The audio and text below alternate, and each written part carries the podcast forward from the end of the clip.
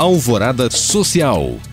A Secretaria Municipal de Cultura e a Fundação Municipal de Cultura iniciaram um levantamento online para mapeamento da capoeira de Belo Horizonte. O objetivo é identificar e conhecer melhor a prática cultural na capital mineira, seus praticantes, mestres e grupos, com o intuito de reconhecer oficialmente sua importância para a cultura belo-horizontina e formar políticas públicas adequadas ao segmento cultural.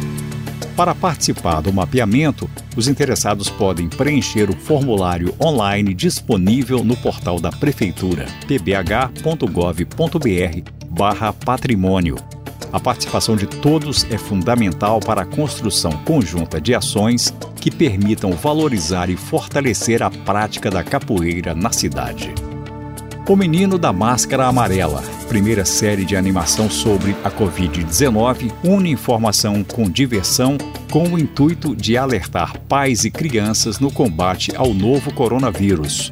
Com vídeos animados de um minuto, a produção está disponível no YouTube e o primeiro episódio já conta com dicas de prevenção e saúde para ajudar a educar as crianças no combate à disseminação do vírus.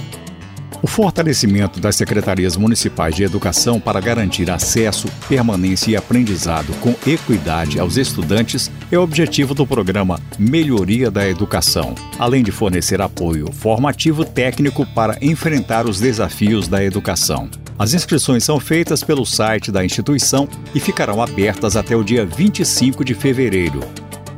A Escola Técnica Santa Casa BH está com vagas abertas para o curso online de cuidador de idosos no turno da noite. Com o início das aulas previsto para 22 de março, a capacitação possibilita os participantes a trabalharem como cuidadores de idosos, utilizando recursos disponíveis no âmbito domiciliar e institucional o profissional se torna apto a aplicar as técnicas atualizadas de primeiros socorros e acompanhar e apoiar o idoso em suas atividades diárias. As inscrições devem ser feitas pelo site faculdadesantacasabh.org.br. Para saber mais e participar de alguma dessas ações, acesse os links disponíveis na descrição deste podcast. Obrigado por acompanhar e até o próximo Alvorada Social.